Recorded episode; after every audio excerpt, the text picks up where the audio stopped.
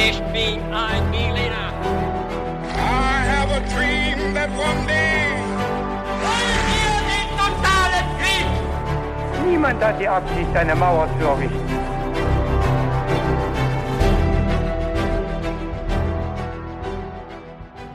Hi und herzlich willkommen zu einer weiteren Folge His2Go. Ich bin David Und ich bin Viktor. und wir werden am Ende dieser Folge noch eine kleine äh, Ankündigung für euch haben, weil wir nämlich jemanden suchen, der oder die bei uns mitmacht. Mehr dazu aber am Ende der Folge.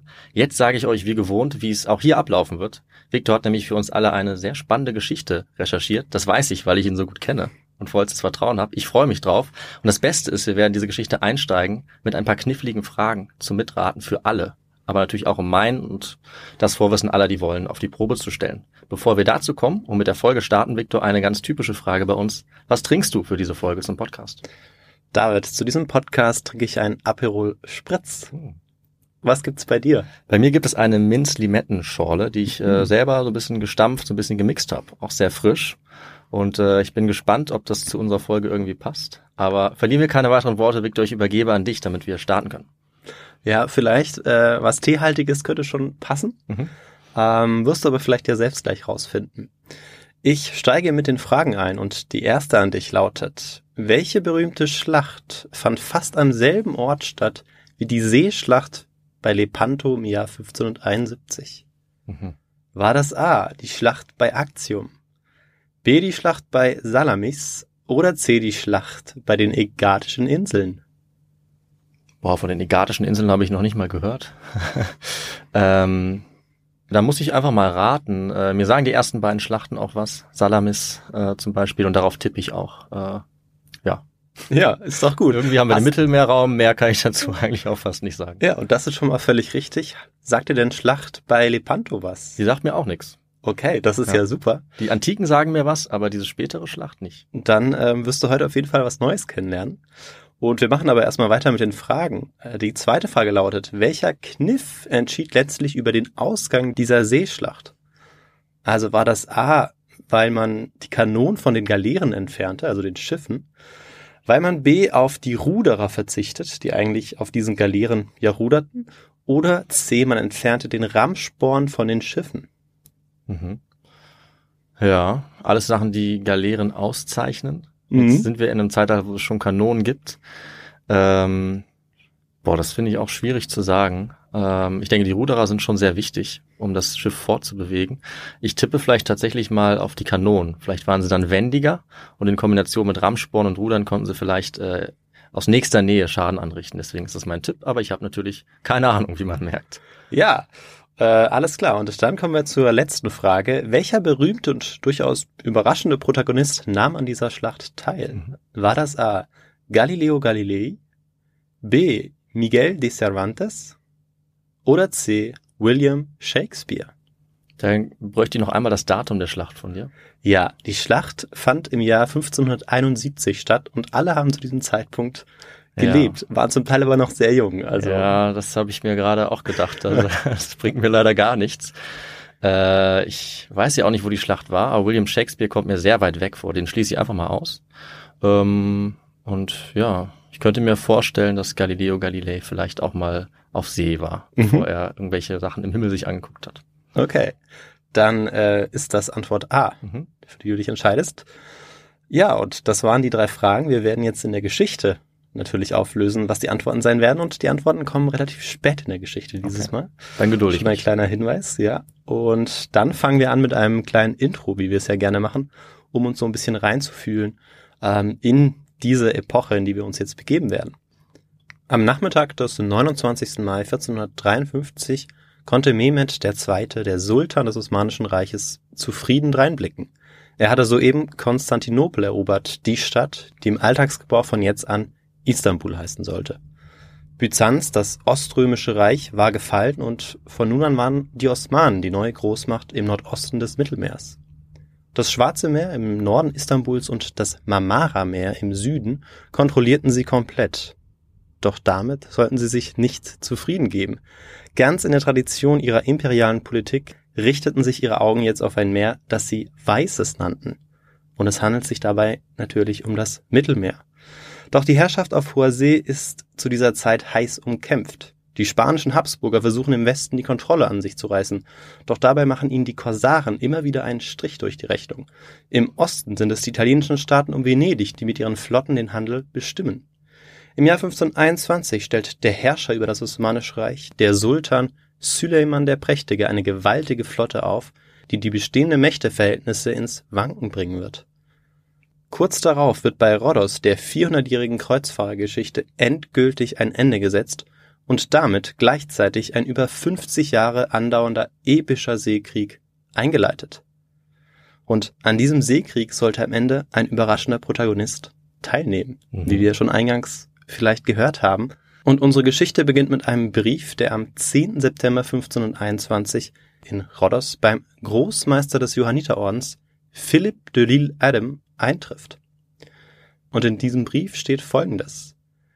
Süleyman, der Sultan, durch die Gnade Gottes König der Könige, Herrscher der Herrscher, höchster Kaiser von Byzanz und Trapezunt, sehr mächtiger König von Persien, von Arabien, von Syrien und von Ägypten, oberster Herr von Europa und Asien, Fürst von Mekka und Aleppo, Herr von Jerusalem und Herrscher des großen Meeres, an Philipp de Lilladem, Großmeister der Insel Rhodos.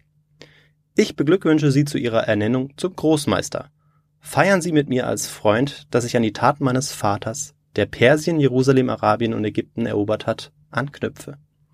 Im vergangenen Herbst habe ich die Ungläubigen zum Kampf gefordert und die machtvolle Festung Belgrad eingenommen und viele weitere schöne Städte erobert und die meisten ihrer Einwohner vernichtet und die übrigen in die Sklaverei geführt.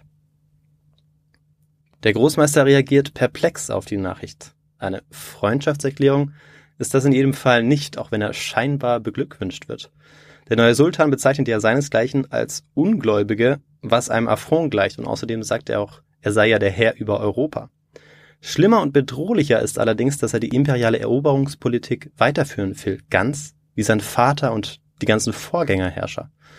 Und David, kannst du dir vorstellen, was er befürchtete, beziehungsweise warum Rhodos in Gefahr jetzt sein könnte?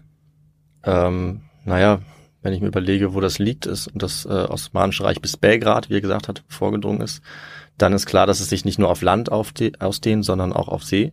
Und dann ist so eine Art Brückenkopf äh, des Christentums wie Rhodos natürlich in Gefahr und wäre natürlich für die Osmanen strategisch wichtig, äh, Ja. auch dort äh, Herrschaft zu haben. Ähm, zumal, wie du gesagt hast, das ja quasi das letzte Überbleibsel der, der Kreuzfahrerstaaten in dieser Region ist. Richtig. Äh, die Lage ist ganz entscheidend, da hast du vollkommen recht. Ähm, gleichzeitig war Rhodos aber auch eine sehr fruchtbare und seit der Antike auch sehr prestigeträchtige Insel. Mhm.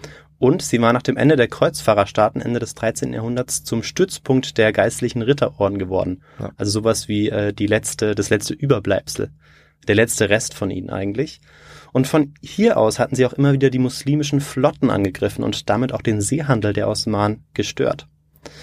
Und eine Sache, die bezüglich der Lage noch ganz wichtig war, sie hatten im Jahr 1516 oder 17 auch noch Ägypten erobert. Mhm. Und da gab es natürlich einen sehr wichtigen Hafen an der Stadt Alexandria, die ja von Alexander dem Großen gegründet worden ist.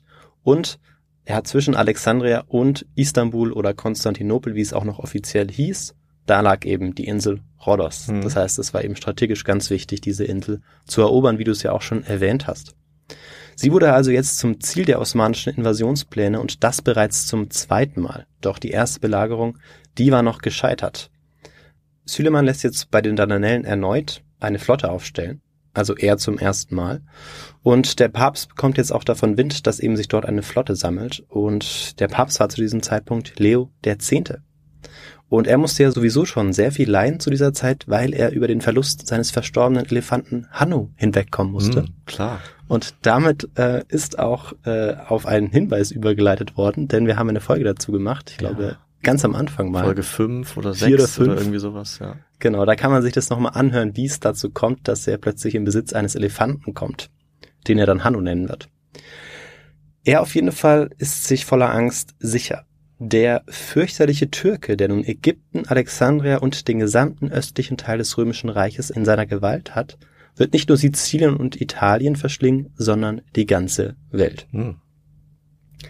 Ja, Wir fragen uns jetzt aber, wie dieser Aufstieg des Osmanischen Reiches und des Osmanischen Heeres überhaupt möglich gewesen ist und was vor allem die Durchschlagskraft der osmanischen Flotte ausmachte. Und dafür, David, brauchen wir jetzt welchen Teil unserer Folge? Das klingt sehr nach dem historischen Kontext. Und wenn der jetzt ein bisschen mehr auf das Meer zielt, das ist ja ganz gut. Weil wir hatten ihn jetzt schon ein paar Mal. Ich hatte ja auch im Zusammenhang mit der Belagerung Wiens zu einer relativ ähnlichen Zeit das schon mal erzählt. Und äh, umso besser, dass du jetzt noch ein bisschen mehr aufs Meer guckst. Finde ich gut. Ja, also wir werden tatsächlich nur ein bisschen aufs Meer eingehen, weil es dazu gar nicht so viel zu sagen gibt. Na gut. Äh, wir werden nochmal auch einen größeren Kontext bekommen, aber ich glaube, dass sich das wiederholt, ist gar nicht so schlimm. Nee, das ist immer gut. Der Aufstieg der Osmanen beginnt tief im Herzen Anatoliens, wo ein gewisser Osman Anfang des 14. Jahrhunderts als Nomade über den Nordwesten Anatoliens herrscht. Wenn man das überhaupt herrschen nennen kann. Also Hm. es ist eigentlich ein Volk, ein nomadisches Volk und ähm, die leben eben im Nordwesten Anatoliens. Er profitiert davon, dass die mongolischen Ilkhanate und die Seldschuken im Clinch stehen, um dann zur anatolischen Hegemonialmacht aufzusteigen. Bereits Osman, aber auch die nachfolgenden Sultane erreichen schnelle Gebietszugewinne im Nordwesten des Reiches, vor allem auf Kosten des schwächelnden byzantinischen, also oströmischen Reiches. Der Erfolg der osmanischen Expansion fußt insbesondere auf der geschickten Einverleibung der neuen Gebiete und ihrer Bewohnerinnen und Bewohner.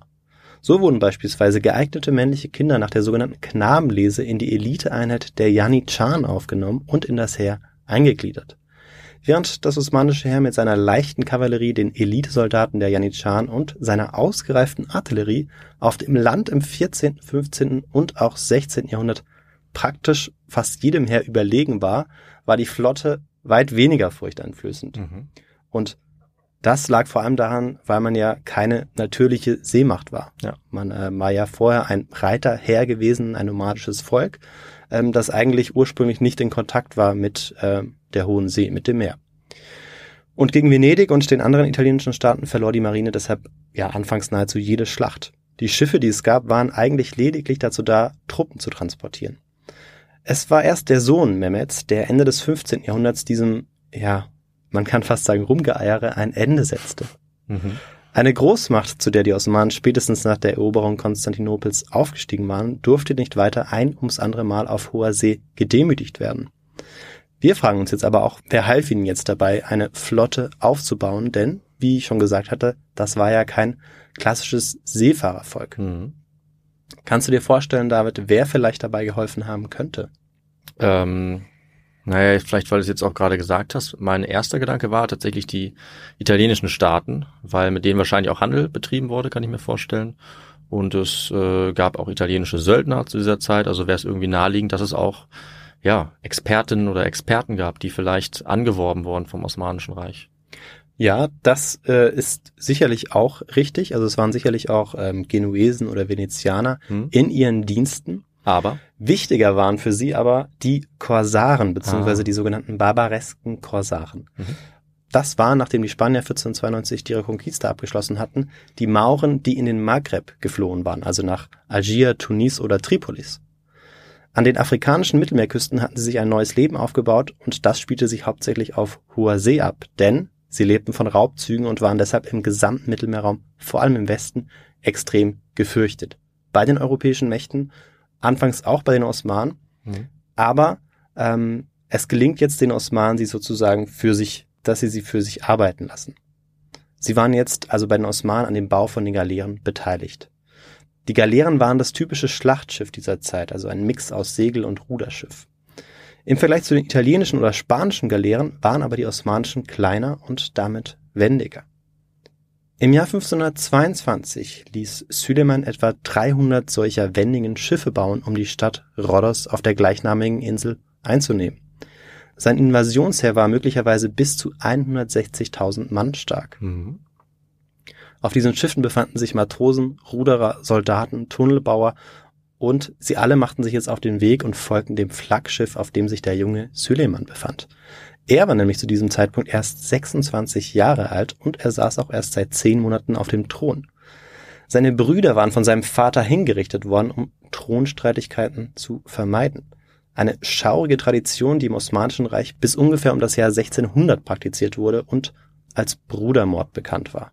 Meist, weil der neue Sultan seine Brüder umbringen ließ. In diesem Fall hatte der Vater aber dann vorweggegriffen. Mhm.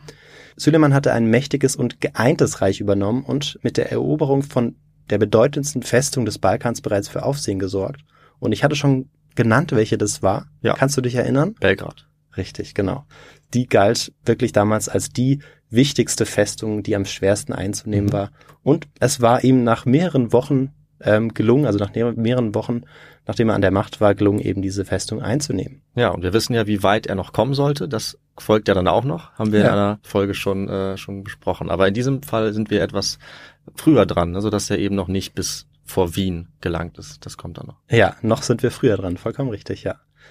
Sein Reich, das Osmanische Imperium, reicht aber trotzdem inzwischen bis nach Belgrad eben, im Norden noch über die Halbinsel Krim hinaus, also reicht bis in den Südwesten von Russland hinein, dem heutigen Russland, und im Osten bis in den Irak und im Süden bis nach Ägypten. Als neuer Sultan steht er jetzt in der Pflicht, neue Gebiete zu erobern, denn auch seine Vorgänger hatten das Reich unentwegt vergrößert und er wollte nicht derjenige sein, der jetzt nur den Status quo erhielt, sondern äh, er wollte jetzt natürlich auch dort weitermachen, wo die anderen angefangen hatten, obwohl der Status quo ja schon mal nicht schlecht war. Ja, allerdings. Außerdem waren die Siege auch sehr wichtig für ihn, um seine Herrschaft zu festigen und sich die Loyalität seiner Armee zu sichern. In Rhodos hatte Philipp de Lille Adam, der Großmeister des Johanniterordens und der Herrscher über die Inselstadt, die Vorbereitungen zur Verteidigung der Stadt abgeschlossen. Der Verteidigungswall war erneuert worden und Nahrungsmittel waren auch herangeschafft worden, damit einer möglichen Belagerung so lange wie möglich standgehalten werden konnte. Er hatte die europäischen Mächte um Hilfe angefleht, aber seine Bitten um Verstärkung waren von niemandem gehört worden. Der spanische Habsburger und erwählte Kaiser des Heiligen Römischen Reiches Karl V. fetzte sich mit dem König von Frankreich in oder um Italien. Venedig hatte sich inzwischen damit arrangiert, dass den Osmanen nur noch wenig entgegenzusetzen war. Sie waren sogar zu einem passiven Bündnis, einer Art Freundschaftsvertrag mit der Hohen Pforte übergegangen. Mhm. Ja, und der Papst, naja, der kämpfte gegen die Spaltung der Kirche an, die mit den Reformbestrebungen unter anderem eines gewissen Martin Luthers in vollem Gange waren. Die Rhodesier waren mit ihren gerade einmal 5000 Mann völlig auf sich alleine gestellt. Ende Juni des Jahres 1522 war es dann soweit. Die Flotte des Sultans hatte sich vor den gewaltigen Stadtmauern von Rhodos in Stellung gebracht. Die Kanonen wurden geladen und Rhodos wurde von drei Seiten beschossen. Die gewaltigen Mauern von Rhodos halten dem Kugelhagel allerdings stand. Auch die anschließenden Sturmangriffe der Osmanen können den Verteidigern nichts anhaben. Aber nach fünf Monaten geht der Bevölkerung langsam aber sicher die Nahrung aus. Und völlig ausgehungert ergeben sich dann die Ritter um Philippe de Lille Adam schließlich am 22. Dezember des Jahres. Süleyman gewährt ihnen freien Abzug aus der Stadt. Und am 1. Januar verlassen die Ordensritter schließlich Rhodos. Und damit war auch das letzte Überbleibsel der 400-jährigen Kreuzzugsgeschichte in dieser Region beendet. In einem Triumphzug kehrt Süleyman zurück nach Istanbul, nichts ahnend, dass sich seine Großzügigkeit Jahrzehnte später einmal rächen könnte. In nur 18 Monaten hatte der junge Herrscher auf beeindruckende Weise seine imperialen Ziele verdeutlicht. Die Eroberung Belgrads hatte den Osmanen den Weg nach Ungarn und Mitteleuropa geöffnet und mit Rhodos hatte man die letzte kampfstarke christliche Bastion im östlichen Mittelmeer erobert. Dieser Sieg läutete die wahrscheinlich glanzvollste Herrschaftsperiode des Osmanischen Reiches ein. Deshalb und weil Süleyman ein Förderer der Künste war, erhielt er vom Westen den Beinamen der Prächtige. Mhm. Die spanischen Habsburger, die italienischen Staaten und der Papst waren jetzt mehr denn je gewarnt. Der Auftakt zu einem epischen Seekrieg im Mittelmeerraum war soeben gesetzt worden, dessen Entscheidung aber erst 49 Jahre später fallen sollte. Zeit genug also, um sich einen Überblick zu verschaffen, wie die Verhältnisse im Mittelmeer sich bis dahin so entwickeln und auch festzustellen, dass die christlich geprägten Staaten weit davon entfernt waren, geeint zu sein. Ein erster wichtiger Protagonist, äh, auf den wir jetzt eingehen, das waren die italienischen Staaten, beziehungsweise vor allem Venedig, beziehungsweise wir sind ja schon darauf eingegangen, aber jetzt ein bisschen intensiver. Sie hatten Anfang des 16. Jahrhunderts einen Freundschaftsvertrag unterzeichnet und sich deshalb in Europa den abfälligen Namen Hure der Türkei eingehandelt. Mhm. Der Frieden sollte es ihnen ermöglichen, Teile ihres Kolonialreichs in Griechenland erhalten zu können. Weil Venedig war zu dieser Zeit ein Kolonialreich. Also weit davon entfernt, das Venedig zu Mhm. sein, was wir heute kennen. Über die Jahre war ihre Kolonie allerdings immer weiter dahingeschmolzen. Doch in der Hoffnung, inmitten türkischen Gewässers wenigstens Zypern behalten zu können und weiter Handel mit der Levante treiben zu können, ließ man den Sultan gewähren. Weiter im Westen äh, regierte der Habsburger Karl V. Er herrschte nach der spanischen Conquista von Südamerika über ein Weltreich und hatte ganz ähnliche Ambitionen wie Süleyman.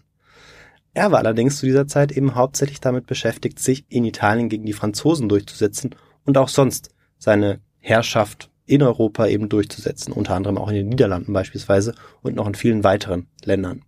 Das Mittelmeer und Nordafrika waren für ihn deshalb nur Nebenkriegsschauplätze, wovon vor allem die Korsaren profitierten. Sie überfielen die Küsten und die Inseln der Spanier und versetzten die Matrosen im westlichen Mittelmeerraum in Angst und Schrecken. Im Jahr 1533 gelingt es Süleyman, die Korsaren an sich zu binden, indem er zum Ausgleich einen von ihnen zum Oberbefehlshaber seiner Flotte macht. Das war ein ganz wichtiger Schritt bei dem Versuch, das Mittelmeer unter seine Kontrolle zu bringen. Mit der Unterstützung der Korsaren erzielen die Osmanen einen Sieg nach dem anderen. Erst werden alle Inseln in der Ägäis in Besitz genommen und anschließend werden die Küsten von Kalabrien verwüstet. Zu viel für den höchsten katholischen Würdenträger. Der Papst ruft 1538 eine heilige Liga ein, um dem imperialen Tatendrang des Sultans ein Ende zu setzen. Doch bei der Seeschlacht von Preveza an der griechischen Westküste erleidet das Bündnis aus Spanien, Venedig, Genua und dem Papst eine empfindliche Niederlage. Auch wenn es hier kurzzeitig gelungen war, eine Art christliches Bündnis zu schließen, hatten die politischen und wirtschaftlichen Interessen der einzelnen Parteien immer Vorrang. Die Spanier verachteten sogar die Venezianer, weil diese Handel mit den Osmanen trieben und mit wenigen Ausnahmen in Frieden mit ihnen lebten. Sie freuten sich, also die Spanier, jedes Mal, wenn der italienische Staat eine weitere Stadt an den Sultan verlor.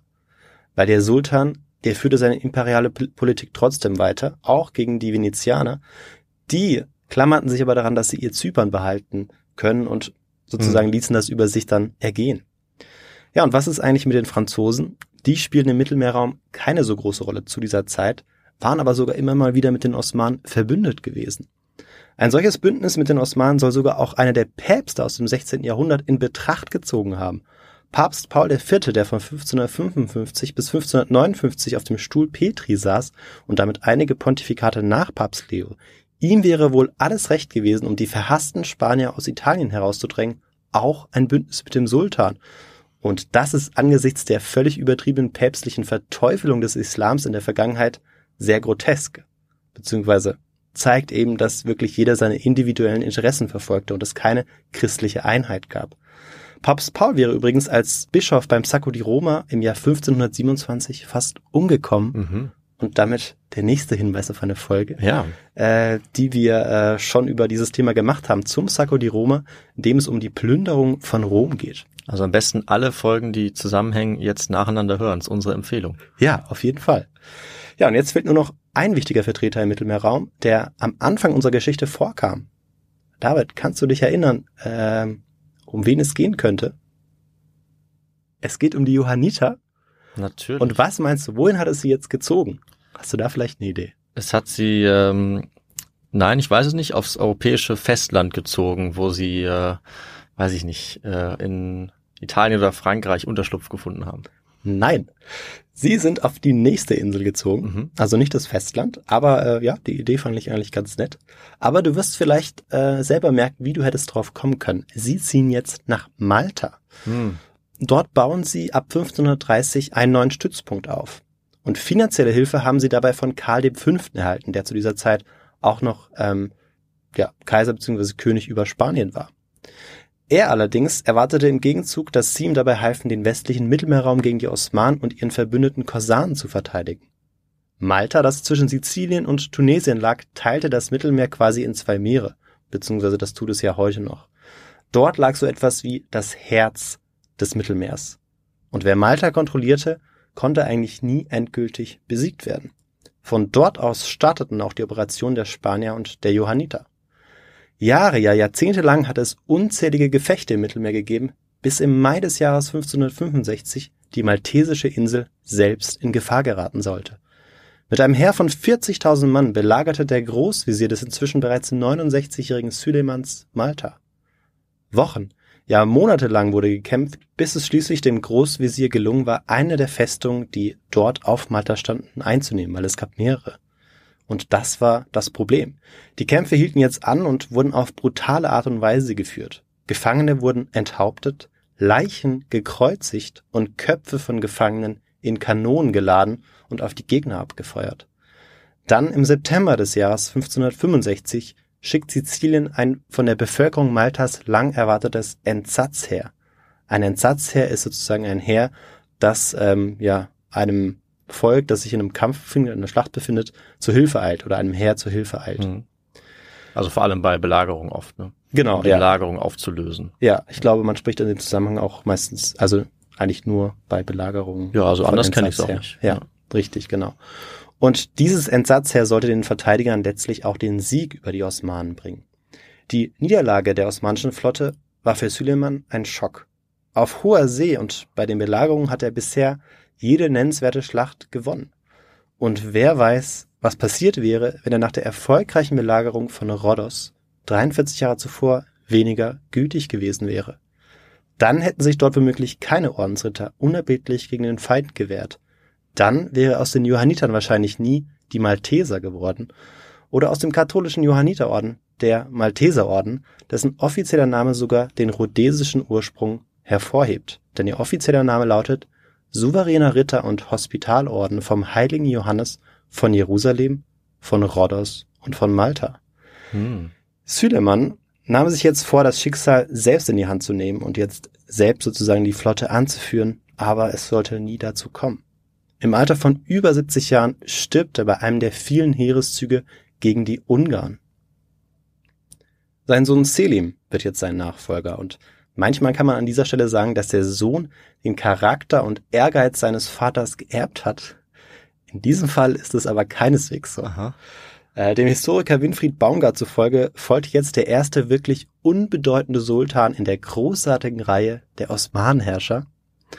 Und das wussten die Feinde der Osmanen allerdings nicht. Und sie fürchteten nach dem Tod Süleymans und der Besteigung des Throns von Selim vielleicht was, David?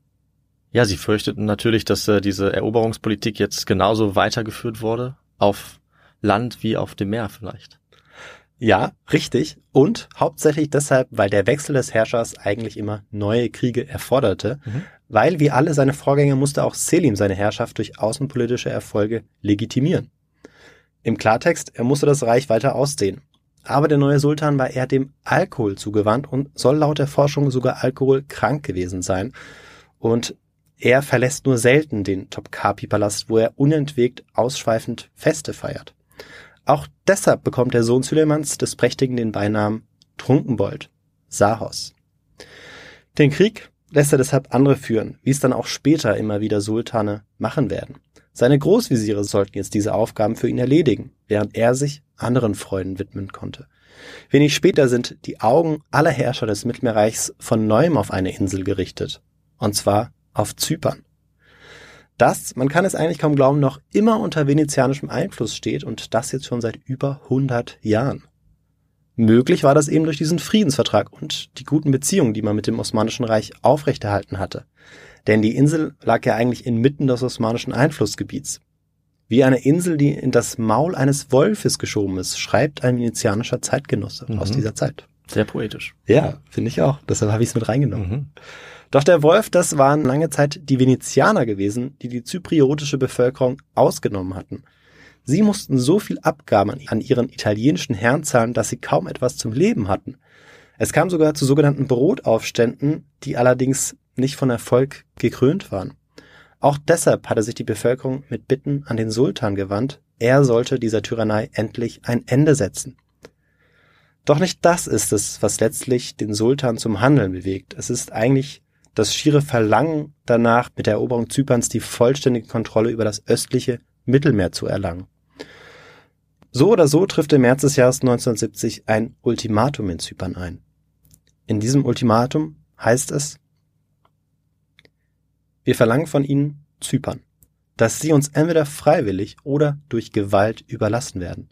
Und reizen Sie nicht unser fürchterliches Schwert, denn wir werden allüberall einen erbarmungslosen Krieg gegen Sie führen. Ja, und was äh, tun die Venezianer daraufhin? Hast du äh, vielleicht eine Idee, wie es für sie weitergehen kann? An ihrer Stelle würde ich ebenfalls um Hilfe bitten. bei den europäischen Staaten, die den Machteinfluss äh, der Osmanen vielleicht dämmen wollen und ich würde Zypern befestigen. Das sind beides sehr gute Vorschläge, die äh, in der Tat auch umgesetzt worden sind. Mhm. Ähm, und entgegen ihrer eigenen Überzeugung wenden sie sich jetzt an den Papst und bringen eine Erneuerung der Heiligen Liga wieder ins Gespräch. Mit einer mächtigen Flotte wollen sie den osmanischen Expansionsdrang ein für alle Mal brechen und eigentlich, was sie hauptsächlich wollen, sie wollen Zypern behalten. Papst Pius, also das ist inzwischen der Papst zu dieser mhm. Zeit, er ist Feuer und Flamme im Gedanken an einen neuerlichen Kreuzzug. Er schreibt jetzt an alle möglichen katholischen Fürsten, Könige und sonstigen Herrscher und macht Werbung für einen Kreuzzug. Aber niemand antwortet. Auch der spanische König Philipp II., der Sohn Karls V., der inzwischen verstorben ist, lässt sich sehr lange bitten, bis er schließlich doch einlenkt. Seine Motivation, sich der Heiligen Liga anzuschließen, kann eigentlich nach dem Spruch besser als nichts zusammengefasst werden. Hm. Im Süden Spaniens war nämlich eben erst der Aufstand der Morisken zurückgeschlagen worden. Die Morisken waren Muslime, die unter Zwang zum Christentum konvertiert waren, heimlich aber den Islam weiter ausübten. Und außerdem gab es auch eine kleinere Revolte in den Niederlanden, aber diese hatte sich noch nicht zugespitzt, sodass der Herrscher der Niederlande, der auch Philipp war, mangels Alternativen einverstanden war. Und vor allem, weil er mit der Aussicht auf Geld gelockt wurde. Denn Philipp II., das hatten wir auch schon in einer Folge gehört, ähm, war chronisch pleite und ja, er hatte Spanien mehrfach in den Bankrott geführt. Mhm. Ich glaube, das haben wir in der Folge zu Francis Drake erwähnt. Ja. Bin mir aber nicht zu 100% mhm. sicher. Auch im Zusammenhang mit den Kolonien, obwohl von dort oder zum Teil auch gerade weil von dort ja so viel äh, Silber vor allem kam und Gold. Völlig richtig, ja. ja. Die Spanier finanziell, ja, eine schwierige Sache. Ja. Sie hatten auf jeden Fall große Probleme, obwohl äh, sie eigentlich im 16. Jahrhundert die besten Aussichten äh, auf ja. Reichtum hatten, muss ja. man sagen. Ja. Also der Einzige, der eigentlich wirklich religiöse Motive hatte für diese heilige Liga, war wenn überhaupt der Papst, der an einem entscheidenden Vernichtungsschlag gegen die Türken interessiert war. Allerdings auch eher, um von der Krise der katholischen Kirche abzulenken, muss man dazu sagen. Und auch die Malteser beteiligten sich jetzt an diesem Kampf. Nach langen Verhandlungen hatte man sich schließlich auf ein einheitliches Vorgehen geeinigt. Das Oberkommando wurde dem damals erst 24-jährigen Don Juan d'Austria anvertraut, dem Halbbruder des spanischen Königs. Am 16. September 1571 bricht er mit 26.000 Soldaten, sechs Galeassen und 206 Galeeren unter dem Segen des Papstes vom sizilianischen Messina aus auf. Da frage ich mich natürlich, was die Galeassen sind, von denen du geredet hast. Ja, David, mit dieser Frage habe ich gerechnet und ich habe auch eine Antwort parat. Das ist gut. Ich hoffe, sie wird dich zufriedenstellen. Äh, also äh, Galeassen sind Großkampfschiffe, mhm. die meistens drei oder vier Masten sogar haben und mit 44 Kanonen bestückt sind. Ah. Also mehr als doppelt so viel wie auf äh, wie auf den Galeeren eben waren. Okay. Und sie ähnelten eher so schwimmenden Festungen, waren aber dafür deutlich weniger wendig. Mhm. Also so ein bisschen schon in die Richtung der späteren Kriegsschiffe, denke ich mal, ja. oder? Ja, oh. richtig. Aber noch mit Rammsporn und Ruderern, wie man es von der Galeere kennt? Ähm, ja, vielleicht, vielleicht auch nicht. Okay, na gut. Das will ich, kann ich jetzt noch nicht ähm, auflösen oder mhm. will ich noch nicht auflösen. Äh, aber normalerweise hatten sie auch einen Rammsporn. Ah ja. Für die Rettung Zyperns äh, war es allerdings längst zu spät. Denn nach einer elfmonatigen Belagerung hatten die Osmanen dort auch die letzte venezianische Festung eingenommen. Der venezianische Statthalter von Zypern, Mercantonio Bragadin, wurde dabei grausam gefoltert und seine Leiche später grausam geschändet. Und jetzt eine kurze Warnung. Ähm, ich werde das kurz schildern, weil wir am Schluss auch nochmal äh, auf diesen Bragadin eingehen werden, wie er denn sozusagen zu Tode gekommen ist und gefoltert wurde um so ein bisschen das Ausmaß zu sehen, hm. ähm, wie es in diesem Krieg auch zugegangen ist, aber auf beiden Seiten. Zuerst wurden ihm Ohren und Nase abgeschnitten, aber er überlebte diese Tortur. Äh, anschließend brachte man ihn nach Salamis in die Ägäis, in die griechische Ägäis. Und dann wurde er auf einer Galeere an einen Stuhl gebunden, an einem Mast hochgezogen und anschließend in das Wasser getaucht. Also auf diese Art und Weise gefoltert, aber auch das überlebte er. Und dann wurde er in Salamis an eine antike Säule gebunden, wo man ihm dann bei lebendigem Leibe die Haut abzog. Das überlebte er dann nicht, aber da hörte die grausame Behandlung immer noch nicht auf.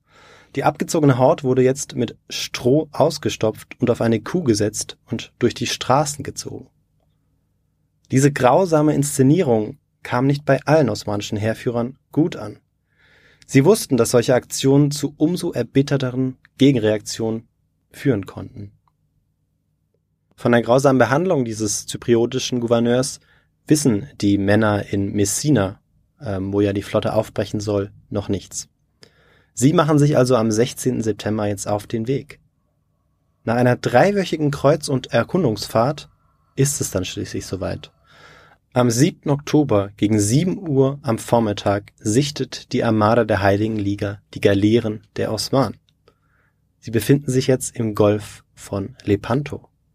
Ali Pascha, der Befehlshaber der osmanischen Flotte, war von Speeren über die Bewegungen der feindlichen Flotte informiert worden und hatte sich dort südlich der ehemaligen Insel Kuzilaris vor dem Eingang zum Golf von Patras in Stellung gebracht. Mhm. Wir wollen das Ganze jetzt aber nochmal auf Deutsch lokalisieren, Ja, gerne. weil das vielleicht sonst ein bisschen undeutlich ist. Also sie befinden sich jetzt im Ionischen Meer an der Westküste Griechenlands. Mhm. Und nur 90 Kilometer nördlich von Lepanto hatte vor über 1500 Jahren eine legendäre Seeschlacht stattgefunden. Ja. Viele der Kämpfenden wussten das äh, und das löste bei ihnen sicherlich auch so etwas wie Gänsehaut aus. Mhm. Und bei dieser Seeschlacht handelt es sich um die bei Actium, also zwischen Octavian und Antonius und seiner geliebten Kleopatra. Mhm. Zu der wir auch eine Folge gemacht haben.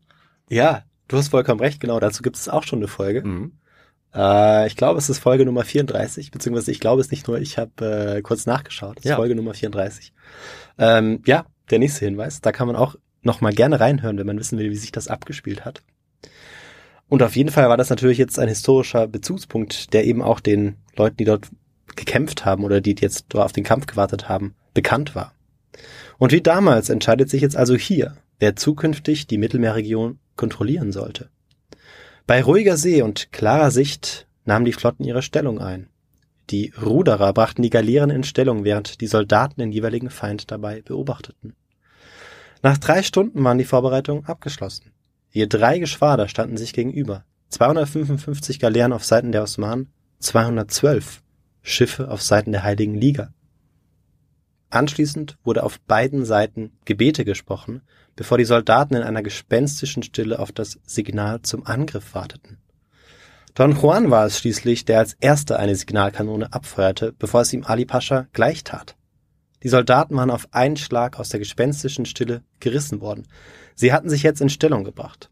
Galeere für Galeere setzte sich frontal in Richtung des Feindes in Bewegung. Denn die Seeschlacht im 16. Jahrhundert war dadurch gekennzeichnet, dass man die feindlichen Schiffe erst rammte und dann zum Entern überging, um im Kampf Mann gegen Mann die Entscheidung hervorzubringen. Die Durchschlagskraft und die Reichweite der Artillerie waren noch begrenzt, zumindest bis zum Zeitpunkt dieser Schlacht von Lepanto. Mhm. Um 10.30 Uhr eröffnen die sechs drei- bis viermastrigen Galeassen das Feuer. Ihre Reichweite übertrifft die aller anderen Schiffe und tatsächlich gelingt ihnen bereits mit dem dritten Schuss ein Treffer. Überrascht über die Reichweite macht sich in den vorderen Reihen der Osmanen Verwirrung breit. Hinzu kommt, dass sie damit zu kämpfen haben, dass der Wind sich dreht und ihnen jetzt entgegenbläst. Die Geschwader an den jeweiligen Flanken treffen als erstes aufeinander. Im Kampf Mann gegen Mann gelingt es den Türken, den venezianischen Befehlshaber des nördlichen Geschwaders zu töten. Über Deck wird mit Akebusen, Pfeil und Bogen, Beilen, Säbeln und Schwertern gekämpft und währenddessen fliegen auch ständig Kanonenkugeln durch die Luft. Hm. Unter Deck rudern angekettete Sklaven bis zur Erschöpfung, immer der Gefahr ausgesetzt, dass eine Kugel durchs Vorderdeck einschlägt und sie niedermäht. Entlang der gesamten Schlachtlinie, die sich über mehrere Kilometer zieht, tobt der Kampf erbittert weiter. Und während die Heilige Liga ihr nördliches Geschwader zu verlieren droht, kann sie sich im Zentrum einen Vorteil verschaffen. Und je länger die Schlacht sich zieht, desto deutlicher wird, dass die Flotte der Heiligen Liga von einem Kniff profitiert. Mhm. Sie hatten die Rammsporne an einigen Schiffen abgenommen. Die Galeeren konnten die Geschütze dadurch tiefer ausrichten, denn mit den Rammspornen wurde der Körper des Schiffes beim Auffahren auf den Feind gewöhnlich aus dem Wasser gehoben. Und dadurch wurden die Buggeschütze unwirksam, weil sie dann über das feindliche Schiff hinwegfeuerten, also durch die Luft. So also indem man eben diese Rammsporne entfernte, blieb das Schiff dann weiter unten und konnte auf den Bauch des Schiffes oder den Rumpf zielen und dadurch dem Schiff empfindliche Schäden zufügen. Mhm. Alle unsere Schüsse richteten schwere Schäden beim Gegner an, erinnert sich auch der Generalkapitän der päpstlichen Truppen. Für die Osmanen war die Situation bedrohlich geworden. Ali Pascha musste sich etwas einfallen lassen und mit seinem Flaggschiff Sultana nahm er Kurs auf Don Juans Flaggschiff La Real. Und zu diesem Treffen gesellten sich dann auch innerhalb kürzester Zeit 30 weitere Galeeren. Auf engstem Raum wurde jetzt die Schlacht im Nahkampf ausgefochten. Die Janitscharen, die Elitekrieger des Sultans, kämpften jetzt gegen die Leibtruppen Don Juans. Hunderte, Tausende kämpften jetzt Mann gegen Mann. Teilweise wurden sogar die feindlichen Rudersklaven freigelassen, damit sie sich am Kampf beteiligen konnten. Und der Kampf dauerte Stunden und bricht aber dann abrupt ab, als Ali Pascha während des Gefechts von einer Kugel in die Stirn getroffen wird, fällt und stirbt. Daraufhin lässt Don Juan seinen Kopf abschlagen, also den Ali Paschas, um ihn dann unter dem Getose seiner Männer in die Luft zu halten. Der Widerstandswille der Osmanen ist jetzt gebrochen. Nach vier Stunden steht der Sieger der Seeschlacht von Lepanto fest. Die Heilige Liga gewinnt.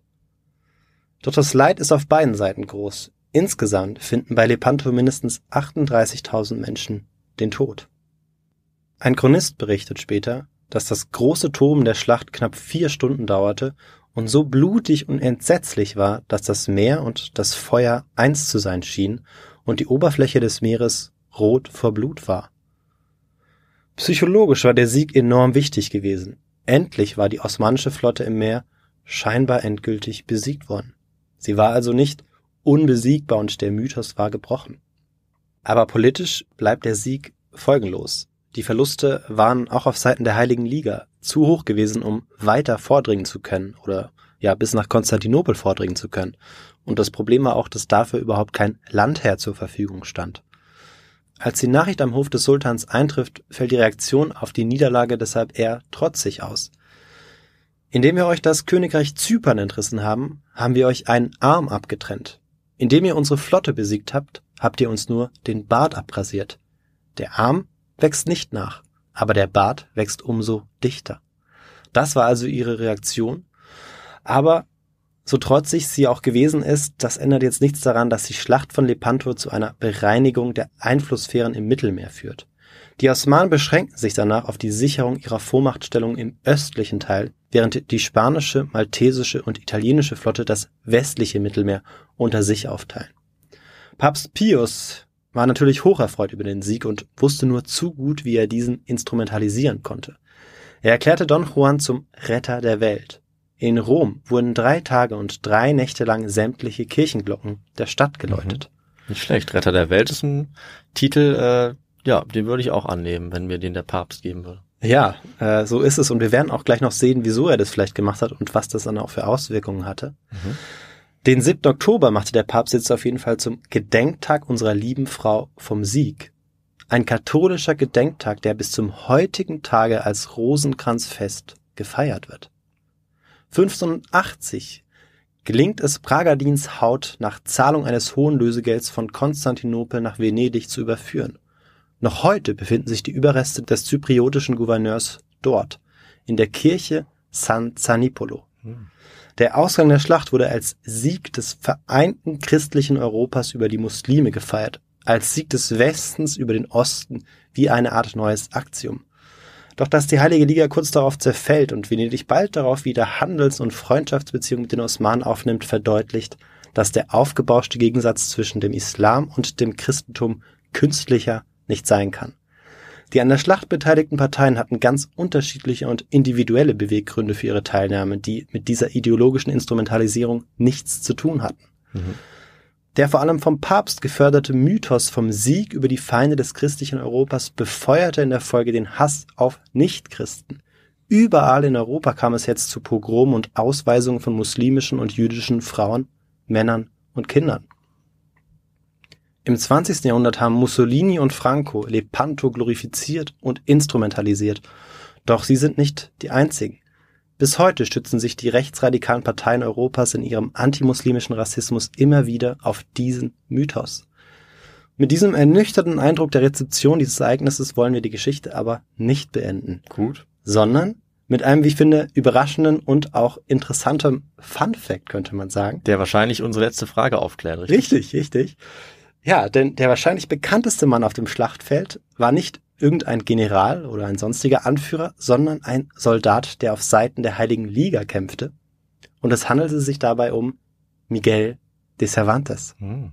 Er überlebte die Schlacht, auch äh, wenn er aufgrund von drei Schusswunden dauerhaft entstellt worden war und verarbeitete seine Erlebnisse in seinem Roman Don Quixote. Das war die Auflösung der letzten Frage und damit ist die Geschichte auch beendet.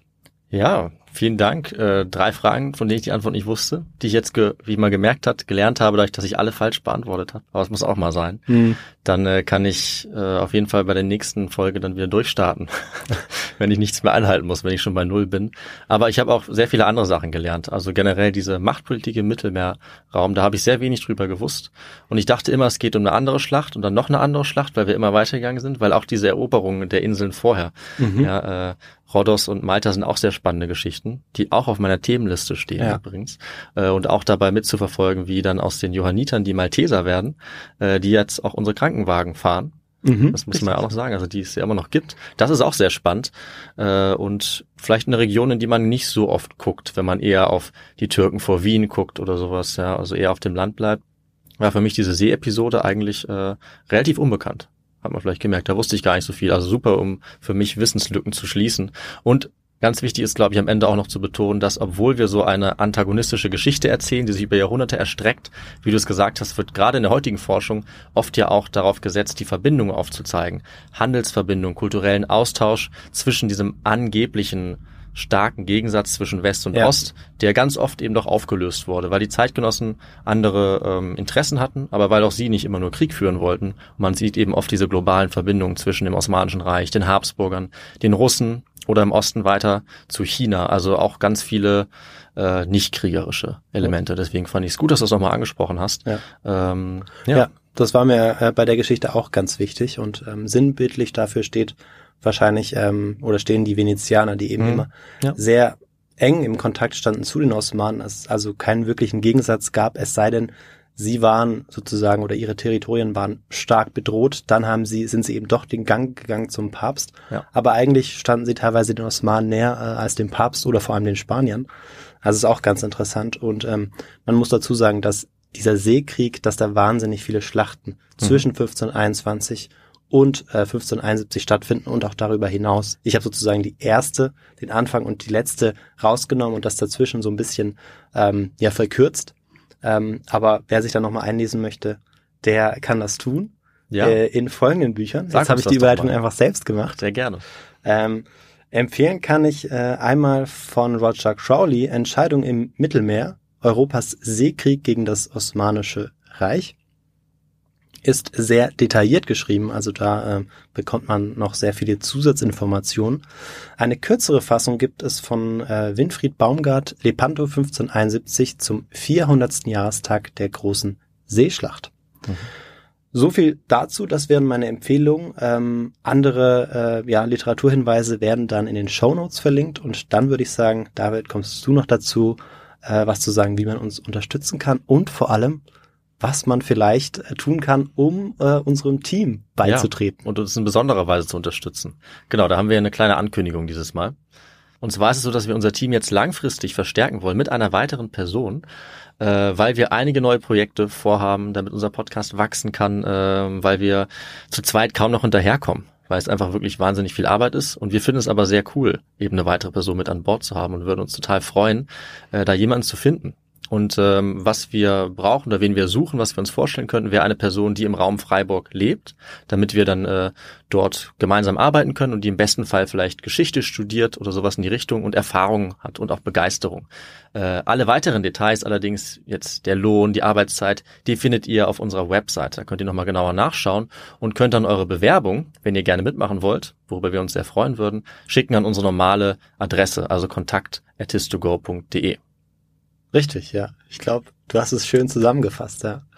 Und ähm, Ich glaube, du machst einfach direkt weiter, oder? Ja, jetzt wo ich Weil diese Mail schon genannt immer habe. noch dran.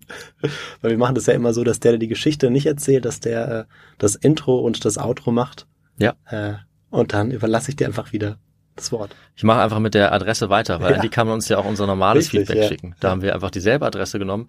Also wer uns erreichen möchte, auch aus anderen Gründen, wie immer uns äh, Feedback, Vorschläge, Ideen, Kritik geben möchte, das geht auch an kontakt.histogor.de oder über das äh, Formular auf unserer Webseite histogor.de wo man eben zum Beispiel auch die weiteren Informationen zu unserem Jobangebot dann sehen kann. Ihr könnt uns außerdem unterstützen, indem ihr uns folgt auf allen sozialen Medien, also vor allem Instagram, Twitter und YouTube in unserem Fall. Da könnt ihr uns schreiben und uns sehr gerne folgen. Das könnt ihr auch tun, uns folgen, uns unterstützen und uns sehr gerne auch bewerten auf den ganzen Podcast-Plattformen, die, die euch am liebsten sind, also beispielsweise Spotify oder Apple Podcasts. Das hilft uns ungemein, erhöht nämlich unsere Sichtbarkeit. Das heißt, das ist für unseren Podcast super. Ihr könnt natürlich dann auch noch wiederum auf unsere Webseite gehen, um uns finanziell zu unterstützen. Das ist auch sehr gut. Dann können wir ähm, ja unsere Folgen weiter ausführen. Wir können Literatur anschaffen, Technik und so weiter. Das geht über einen Link auf unserer Webseite. Da könnt ihr uns über PayPal oder über eine Banküberweisung äh, finanziell unterstützen. Und ihr verdient euch damit einen Platz auf unserer Hall of Fame an alle, die unseren Podcast weiterhin möglich machen. Und vielen Dank, das sollten wir an dieser Stelle auch sagen, an alle, die uns schreiben und die uns finanziell unterstützen. Vielen, vielen Dank. Ja, auch von meiner Seite vielen herzlichen Dank für die Unterstützung. Die könnt ihr allerdings auch noch machen, indem ihr etwas in unserem Shop bestellt. Das ist der letzte Punkt, den ich noch nennen wollte. Stimmt, ja.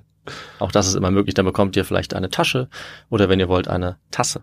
Beides gibt's in unserem Shop und einige weitere Dinge. Und damit sind wir jetzt auch äh, mit diesem letzten Teil des Podcasts fertig. Und äh, wir sind nächstes Mal in zehn Tagen reif für eine Folge, die uns aller Wahrscheinlichkeit nach ins 20. Jahrhundert führen wird. Oha. Und ähm, auch aufs Meer, kann ich sagen, aber hauptsächlich äh, noch woanders hin. Nächste Woche wird man dann verstehen, weil es irgendwie ein ganz interessanter Gegensatz ist, wovon ich rede. Äh, bis dahin würde ich sagen, bleibt gesund, bleibt munter. Wir hoffen, euch hat die Folge gefallen und wir haben in zehn Tagen für euch die nächste. Bis dahin, ciao. Tschüss.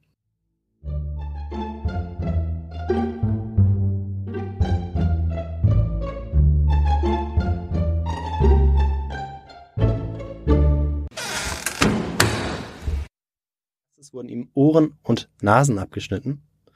Und, Ohren und Nase.